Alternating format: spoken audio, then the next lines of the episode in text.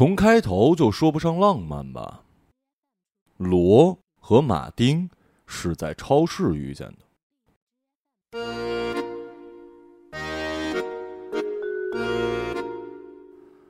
当时他绕着一盒彩色鲜艳的纸杯蛋糕，脚步缠成了牛骨糖。旁边保养良好的中年男子看不下去，用轻柔的嗓音建议：“太甜了，最好不要买。”罗红着脸点点头，像爱丽丝的兔子一样匆匆的跳离了诱惑地点。转过一圈，他们又碰面了。中年男子试探性的问罗是学什么的，从哪儿来，初到美国还习不习惯。查完户口，他试图给个奖励，从钱夹抽出了半新的一百美金钞票。可以留下你的 email，改天喝杯咖啡。临别时，他郑重其事的请求。我对中国文化特别感兴趣。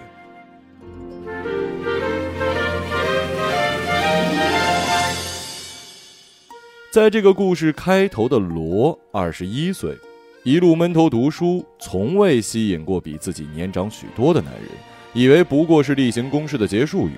但下个周末，他真的跟马丁在当趟碰头了，品尝模仿欧洲风味的小镇精品咖啡。我喜欢这里，多美，多年轻的校园呢！小镇紧紧依偎着两百年历史的大学。马丁坐在露天座位上，目光融融的爱抚着法学院的钟塔。polo 衫包裹着他有些发福的身躯，胳膊上浓重的汗毛让罗微微吃惊。是啊，就是冬季太长了。他依然惦记着没有申请到加州。在好莱坞电影里，永远有一条洒满阳光、笔直不断延伸的大道。此刻，远远不见冬季的影子。橙铜色早秋的阳光之中，两人从中国应试教育聊到了美国造梦工厂。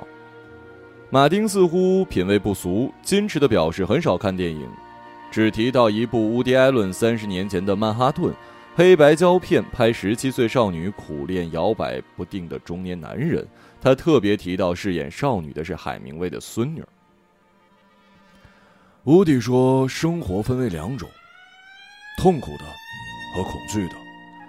你的眸子黑的简直就像我们的生活。”马丁盯住罗的眼睛，停留了一会儿，像饶有兴趣的鉴宝师。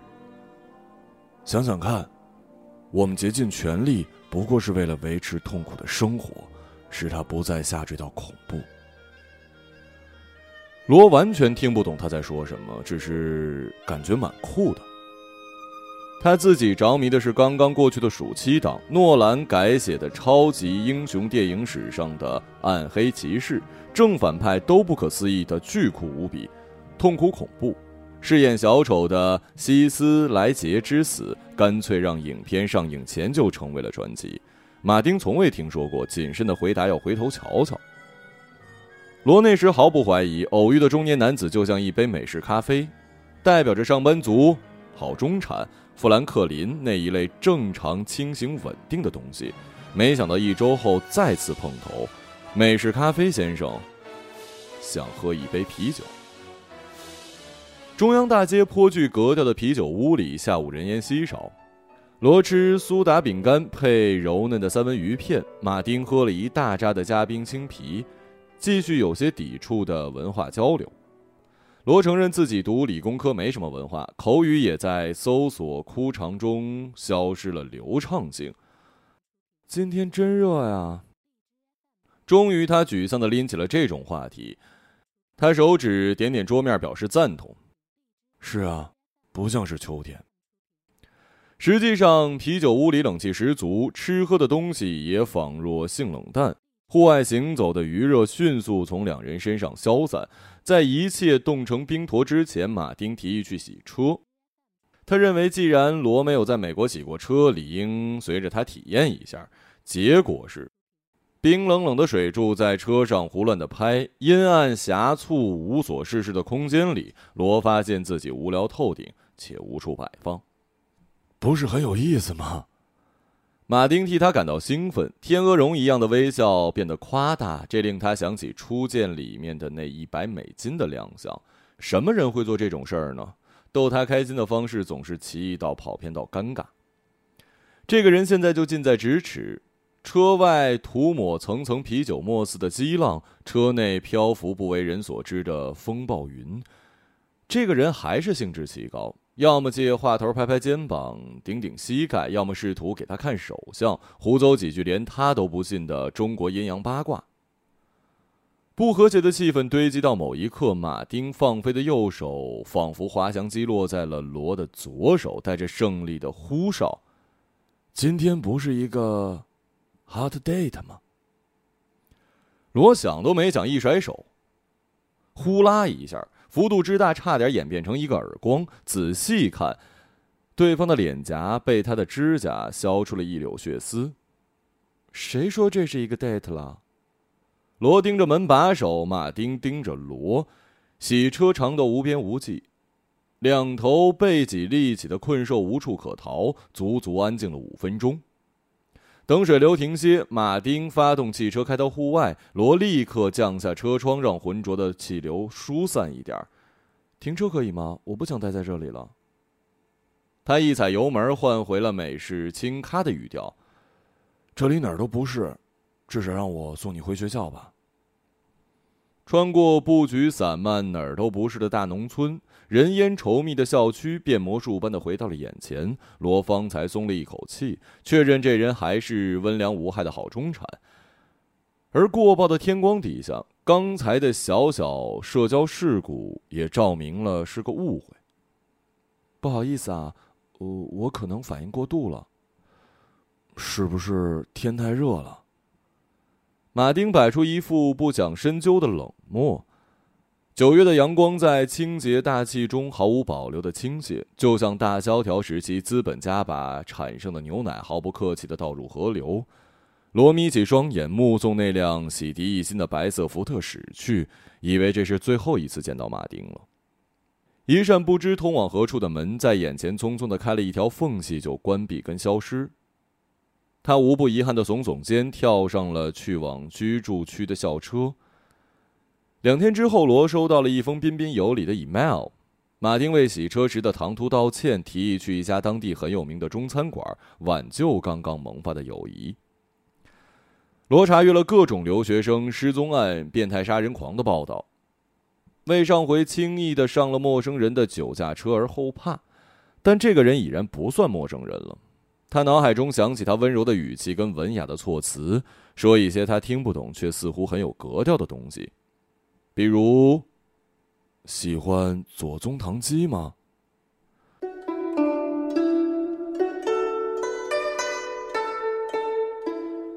罗直到出国留学才第一次吃到这种西式的中餐甜酸鸡块，稀里糊涂的味道，正如以讹传讹的文化一样。一团和气的红色帷幕之中，中国通先生就差娴熟的往他碗里的夹菜了。这人平常一点也不讨厌，教养还在他认识的大多直男之上。罗已经想不起来上一次因为什么而不欢而散，是词汇的问题吗？两人很快达成一致的是，“hung out” 不是 “date”。我明白你的意思了，你在中国有男友，不可能同我 date。马丁复述的时候略带讽刺，两手迅速交叉，又干脆拆开。不过，date 跟你一样大的男孩有什么意思？他们什么也不懂吗？我又懂什么呢？罗产生一丝不合时宜的同情，设想孤独中年男人大概是怎样的痛苦，他却一不小心的让他怎样的蒙羞，还挨了一耳刮。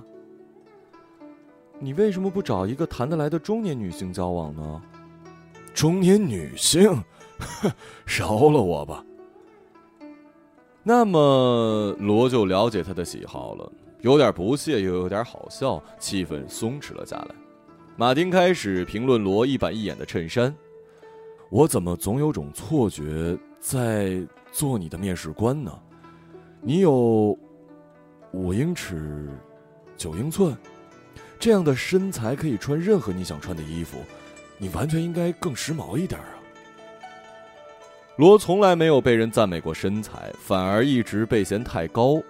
又瘦得像是搓衣板。他低头审视自己学生气的打扮，底气不足的抗辩：“我天天在实验室里待着，周围都是 T 恤牛仔裤，恐怕没必要。所以你更应该在见我的时候穿的好点了。”他微笑地注视着他，并不比名叫左宗棠的炸鸡更加油腻，而是一位循循善诱的新移民生活导师，中西方文化的桥梁。买单的时候，罗坚持按西方的 A A，马丁却显得很不愉快，好像侵犯了他的权利。我想感谢你的陪伴，而且说实话，我收入比你高得多。他还是给托盘加上了自己的银行卡，但是我也不缺钱啊。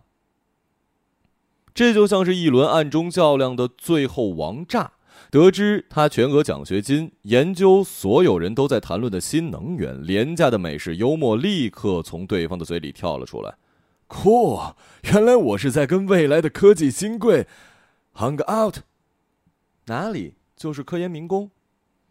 罗的表情是说过奖了，但是你有点眼光。正是冲着钱和酷选定的职业道路。意味着他将拥有无所畏惧的人生，没有人可以指定他穿什么衣服，date 什么样的对象，与中年男子漫无目的的 hard out 也无所谓，他反正哪方面都谈不上危险性。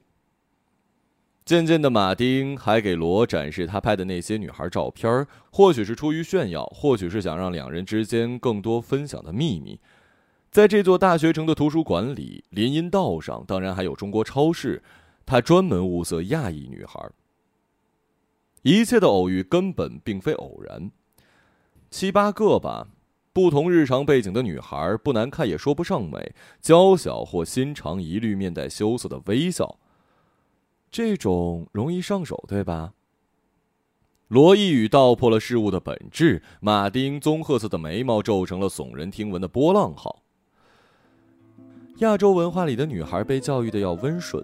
不高兴也不要表露出来，不愿意也不好意思拒绝。你很清楚，这种对你而言是最方便的猎物，我没说错吧？罗一边有条不紊的分析，一边下决心与这种划清界限。第一件事，对着镜子里去掉脸上那种愚蠢的青涩。说到底，他有什么可羞耻的？马丁佯装恼火：“有哪个美国女孩你认为我搞不定？随便指一个。”这是最寻常无奇的沃尔玛门口，罗一点也不想制造闹剧，但他还是眼看着马丁走过去，目标是三个推着购物车向停车场的女大学生。不过是做出随意的样子，经过时来一句收获不少啊！类似这种轻度搭讪，女孩们相互挤眉弄眼，像碰到一个怪人那样痴痴笑个不停。马丁返回时大摇其头。我一点都不喜欢美国女孩，跟傻子一样。罗笑不出来，觉得自己更丢脸。那些傻妞肯定没看过《无敌艾伦》。接着，马丁提出回家一趟。他如果不乐意进他们家，可以在车里等一会儿。但他此刻现在非回家不可。地处一隅的中产社区弥漫着成年生活的气息，类似于花生油放了蛤蜊。高价维护的环境优美整齐，却没有一个人在户外享用，倒好像一起躲在了家里的窗帘背后，偷窥震荡下行中的世界。罗也躲在福特车里，怀疑自己到底在干什么。他喜欢马丁吗？不如说是好奇吧。他跟他习惯打交道的那群人截然不同，他不是他那个世界里的。当然，他的那个世界非常小，像玻璃球里象牙的微雕。二十分钟之后，重新现身的男人状态提升了不少，兴冲冲的征询他的意见。去博物馆看展怎么样？或者走远点看枫叶？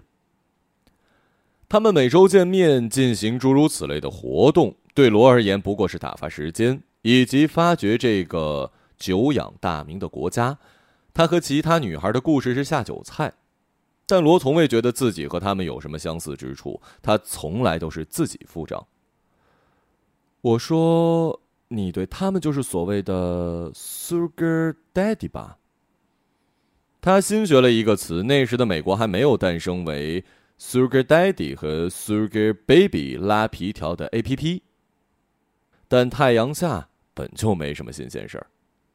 马丁略微惊讶，接着无不得意的笑着说：“你知道这个词很粗俗吗？”“不，我觉得你没那么有钱。”他说完之后，扑哧的笑出了声。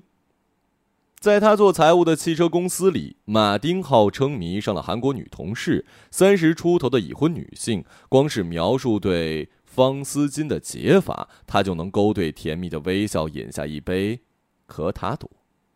美好的女人就像是对生活施展魔术，每一处的褶皱都开出令人愉悦的花儿。不过，当博物馆的咖啡室走进一群穿着劣质热裤、叽叽喳喳的女大学生，马丁立刻就把精致纯熟的女同事忘在了脑后，转去批判美国女孩多么邋遢糟糕，最后祷告一样的总结：“天哪，天哪，这些腿应该放进你们校史的陈列室啊！”罗猝不及防、响亮的喷出了奶泡。怎么会以为你自己是个抢手货呢？他嘟囔着，用纸巾擦拭着前襟儿，开始行使导师的职责。亲爱的罗，你不知道自己在浪费什么资源。假如我是你这个岁数的女孩，我才不想像块肉一样被人盯着呢。你可以像朵花啊，让人仰慕。哦，得了吧，那对你有什么区别呢？你嘛，哎呀，就是被宠坏了这一代的中国独生子女。你嘛，确实懂一点中国。罗露出了小丑咧向后脑勺的笑，在一种独属于年轻人的幻觉中，这座博物馆的肖像画都在陪着他，这么得意的笑着。考完期末的最后一科晚上，马丁带着罗去了古色古香的大戏院看《歌剧院幽灵》，圣诞特映的1925年黑白电影。售票员脖子上挂着老式香夹，售卖糖果。观众大多是看起来经历过二战的耄耋老人。罗是第一次看这样的东西，现场还有管风琴隆重的伴奏，同流行的音乐剧版本完全不同。默片里的幽灵完全是个怪物，女主角不可能爱上他。最后，怪物的结局是惊恐的跑到大街上，被惊恐的人围攻打死。原来早先人们那么不浪漫，那么残酷啊！罗被故事本来的样子给吓到了。马丁平静的承认：人们什么时候都这样残酷的。雪很快把镇子埋了起来，汹汹而来的冬季满足了罗先前的所有想象，还要更直击。他们踩着没有来得及清理的积雪，走到静悄悄的露天停车场，黑天反射着莹莹的雪光，却没有遮掩莹莹的星光。马丁从车里取了一个精美的纸袋，放低了柔和的嗓音：“总归是圣诞，我想。”每个女孩都应该有一条黑色的围巾吧？那不是什么名牌，但黑底白花的样式漂亮极了，细羊毛的手感也是舒服极了，每一寸织物温存的缠绕拥抱，简直没有比这更好的围巾了。罗睁大眼睛，那一刻觉得糟糕透顶。他没有给马丁准备任何礼物，他看起来也没有任何期待。接着往下说。明天我要去炮罗奥图父母家过节了。原来他出生于加州殷实的医生家庭，大学念文科也没什么用，除了帮忙搭讪来的小姑娘写写作文，补读会计以后就陷入了平庸的财务状况，公司的与他自己的，就像流放到北方的公子哥，没有丁点的乐趣。不知何时星光消失，车窗外又开始凶猛的落雪。罗意识到将要独自闷在大雪场熬过假期，慌得把手插进了纸袋儿，里面一大把蓬松温暖的加州阳光。他感到跟马丁的交情开始不一样了。这趟一定要偷走我父母收藏的纽约画派。他用“偷”这个字，边开车边笑的像是一个恶作剧小男孩。偷画干什么呀？罗的声音有些颤抖，脑海中浮现出乌迪·艾伦那些看似胆小拘束，实则极不稳定的角色。我调座位了，就在今天下午。忽然间，他开始告白：“你怎么都想不到韩国女人投诉我骚扰她？罗惊讶的看向他，脑海中一个急刹车，发觉这可能超出自己接受的范围。但是有什么想不到的呢？一个四十岁热爱女人却没有女人的男人，黄汤灌多了，以为得寸进尺的小动作也可以用在职场熟女身上。在罗闭关备战期末的那几周，马丁连载似的发来了长篇的 email。我还以为你跟他进展顺利呢。罗当时枯坐在自习室，当小黄文一样阅读那些卖弄辞藻和手段的信。他以为这同他的其他艳语一样，并不会走到什么实质性的结果。没想到结果比那更糟。开始确实是愉快的，可一下什么都变了。深不可测的女人呐！美国公司对这种事情不能更敏感了。接到人事通知十分钟之后，马丁就像是被解雇一样，搬运个人物品去了大楼的一角。同事们礼貌性的回避视线，或者是任何实质性的交谈。罗也缄口不言，总不能说：“马丁，你太丢脸了。”他像是歌剧院幽灵，开启抱怨的闸门，喋喋不休自己在人世遭遇的不公。窗外一成不变的黑色幕布上跳跃了单调的白色雪片，罗又像是身处洗车时的环境，觉得下一秒就要爆炸了。终于，他把矛头落在了他的身上。我知道你怎么想的，你跟那些人一样。我可以想象你将来在某一个庸俗势力的大公司，一门心思往上爬，牙齿缝都往外露出阳光的恐怖样子。那有什么不好呢？看看你现在。没被解雇算是好运了。你喜欢自取其辱，又凭什么自以为比别人更高级呢？你以为我在乎这份工作吗？在乎那些红脖子怎么看？倒是你这么年轻，干嘛非要那种塑料做的流水线的玩意儿啊？他似乎真的为他痛心。这是一个自由的国家，但你那点自由呢？但你哪点自由呢？你是在浪费自己的青春。罗冒出打嗝一样的笑。发生了什么？你疯了吗？你说塑料做的流水线玩意儿？他想到这个梗，虽然与正在交战的气氛不符，因为我是 Made in China 呀。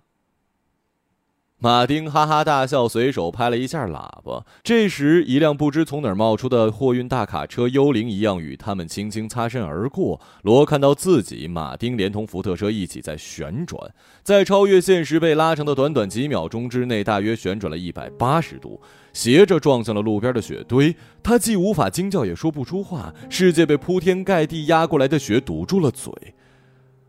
卡车停在了前方。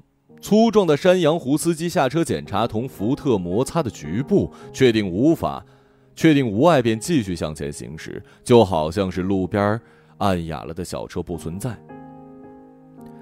事隔几个月之后再见到马丁，罗发现他胖了，眉宇间坍塌的气象一直挂到嘴边而他在实验室与教室工蚁一样忙碌，出来见他就好比是春假放风。沿街走了一会儿，马丁蠢蠢欲动要回家。罗提议去吃冰淇淋。他早就猜到这个人中途回家要吸点什么。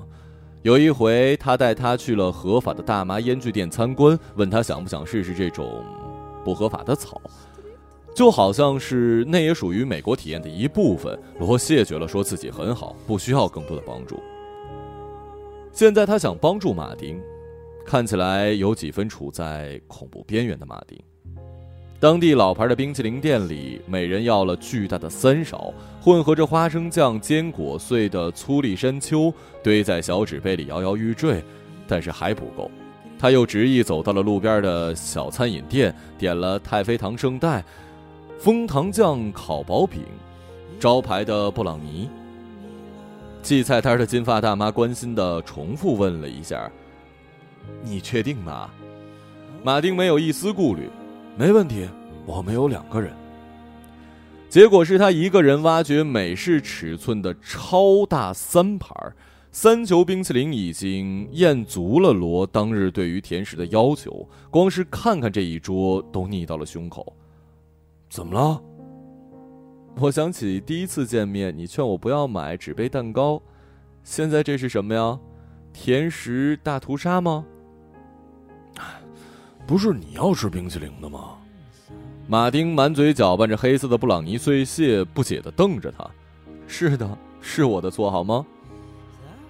罗突然感到口渴异常，抓起玻璃杯往嘴里倒冰水，预感到有什么事故在降临。我辞职了。果然，马丁边扫尾边快乐的披露，罗这次保持着把水留在嘴里缓缓下咽的优雅。嗯，那你现在在做什么呀？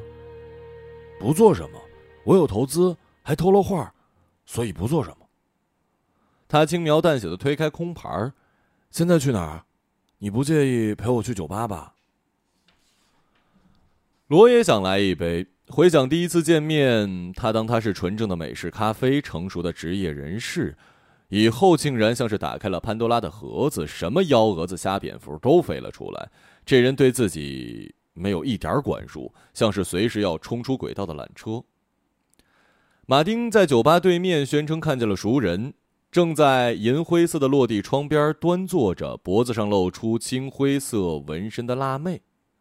他是日本人，但是非常非常酷，我得跟他打个招呼。你还不如干脆回家抽大麻呢。罗发自内心的这么说。怎么了？我以前经常请他喝两杯的。他处在过量的甜食带来的心快里，鼻翼不受控制的抽动，越发像是一个吸嗨了的恐怖分子。他背转身朝着酒吧，不想注视任何埋有炸弹的场面。你随意，五分钟之后我就从这儿离开。不想进来的话，就等我一会儿呗。他感到有些奇怪，不知道女孩为什么别扭。罗将视线投向了街上有着各色差事的人。这街区学生居多，个个脚步轻快，没有有蛤蜊或者是麻醉品的气味。一个穿着棒球服的混血男孩走过时，冲他露齿一笑。罗发现自己够醒目的，哪怕穿着最普通的校园针织衫。马丁说的对啊，他不知道自己在浪费怎样的资源。没到五分钟，他灰头土脸的走到他的身边，像是一个搞砸的孩子。两人一路无言，直到爬上停车场的三楼。马丁居然从福特车的后备箱摸出一瓶啤酒，仰头喝了一口，冲罗举起瓶子：“你真是一个性格非常非常好的女孩。”罗转身就走，怕当场用瓶子砸了他。再待一会儿，拜托了，我们多久没见了？你为什么不接我电话？这太像一个孩子了。罗侧转的半身开始发烫，不明白自己干嘛又回到这个人的面前。这不是他想要的无所畏惧的人生，这是无所适从。白色福特静静的停在原地，韩国少妇、日本辣妹以及啦啦队队员打扮的一打美国大妞坐在里面，静静的看着两个人的肥皂剧。我不明白你有什么可逃避的？你又没有男友，没有背叛任何人，没有被强迫、被伤害，更不可能怀孕。在你这个岁数，难道不应该想做什么就做什么吗？他看起来完全是在为女孩着想，只是罗不知道那是不是他自己想做的。我有男友在中国。哦，别胡扯了。现场的肥皂剧观众开始咳嗽、玩手机。罗紧咬嘴唇，问自己：“你有什么可羞耻的？就算他活得像本大烂账，除了有点钱、品味，就什么都没有。但你必须承认，你和他之间有点不同的东西。”男人先打破了沉默：“我最近认识了一个很漂亮的韩国女孩，想给你看看。”罗松开嘴唇，第一个念头是：西巴，怎么有那么多韩国人在这个鬼地方呢？手机里的照片确实是马汀平时储备的水平之上，要挑毛病的话，只能说太没特点。大眼睛、小嘴巴，面色红润，长发披肩，像某个难以分辨的韩国选美女郎。马丁把酒瓶凶器递给罗，冰冷的酒瓶让他打了一个寒战。看起来像是一个标准的傻白甜，成绩不好，只能读社区大学。然而，顶着十八岁的魔力光环，第一次出去，马丁就出手一只八百美元的钱包。我们在商场随便看看，他把钱包拿在手里，喜欢的翻来覆去。我忘了自己在想什么，拿起它就朝柜员走过去，真是疯了。你真是疯了，罗心里感叹。所以并不是傻白甜，是那种随处可见的物质女孩，Sugar Baby。走到外面街上，我开玩笑说要收回来，他紧紧抓住钱包说这是我的了。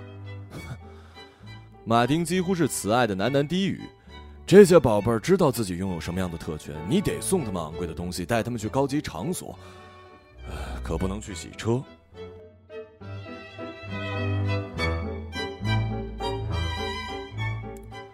空气像灌进水银那么沉重，春天的气温到底爬了上来。罗把目光投向了车库的墙壁，好像在空白墙上看见了沉闷的艺术电影。他无意识的吞了一口啤酒，发出咕咚声，意外的清晰。马丁也放空了一会儿，惊醒后发动车子。我们去吃饭吧，附近有一家很好的奥地利餐厅，早就想带你去了。这不在计划之中，但罗去了。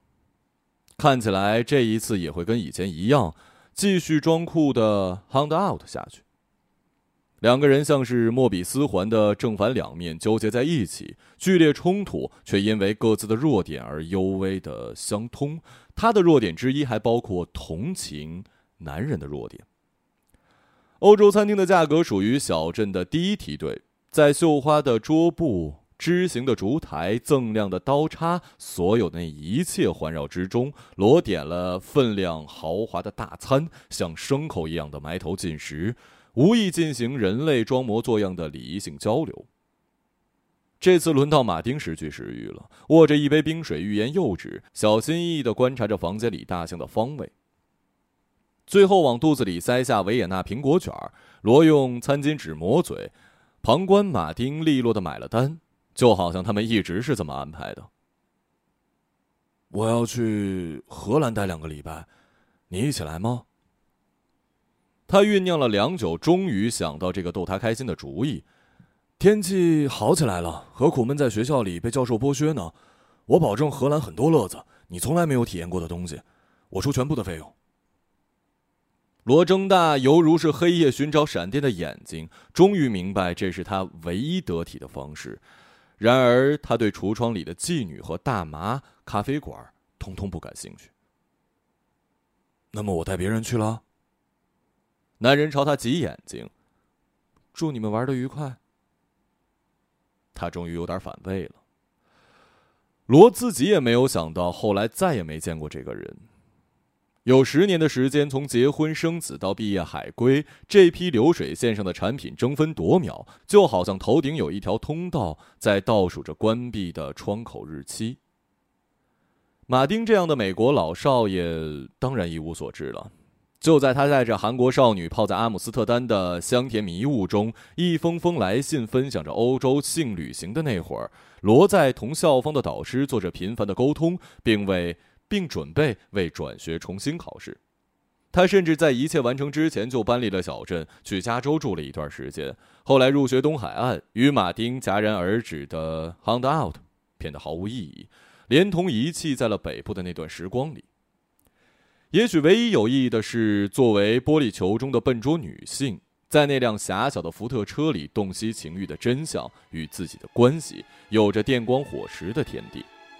其实那就好比第一次洗车的延续，只不过罗接受了这种亲密性极其铺陈的冒险。只不过作为流水线货色，容不得更多的冒险跟偏差。大约半年之后吧，在马丁单方面来信的最后一封信里，不再有什么韩国少女，他提到了那份推销电视机的工作，可以挨家挨户的敲开房门，一窥离奇隐蔽的美国生活，见识各种奇形怪状的人类，居然收入还不错。可是怎么会是电视呢？罗清楚的记得，他深恶痛绝中产客厅里挂着的大电视，认为那是恶俗的傻瓜盒子，代表着无可救药的品味。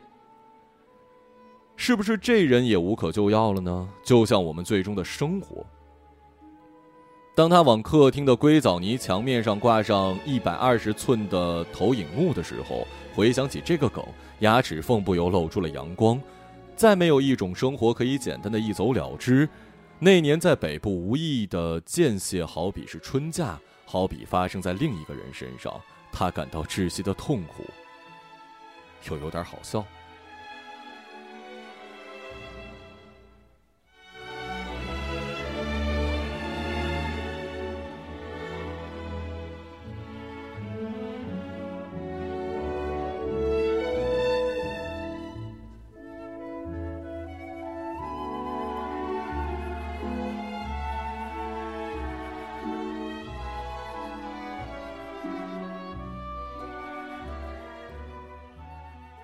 一个朗读者，马晓成。